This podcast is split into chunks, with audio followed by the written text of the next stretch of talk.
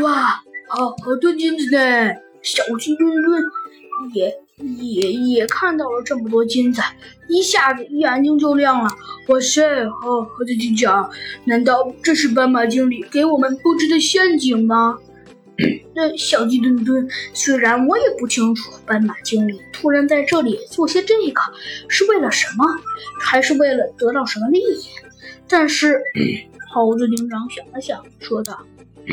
呃，但是小小鸡墩墩，相信我，我觉得斑马经理一定不会动不动呃在这里呃放一些这种东西的啊，白领因为毕竟这些金子对他们的对他们的钱数是有所是有所，呃，没错呀，猴子警长。不过既然像你说的那么好，那他们还在这里放金子，会不会他们那个时候脑子被驴踢了？呃，什么呀，小鸡墩墩，你能说一些科学的话吗？不可能，我觉得斑马经理和白虎大帝在这里放些金子，一定是有原因的。哦，原来如此，小鸡墩墩说道。既然你说他们在这里。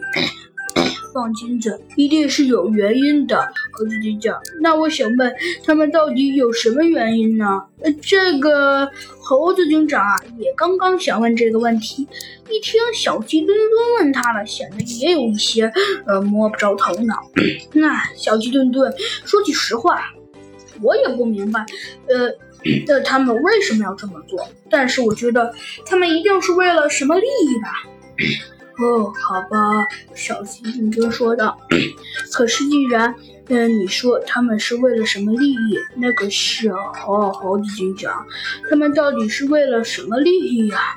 嗯，可能是为了诱惑我们吧。唉，猴子警长说道。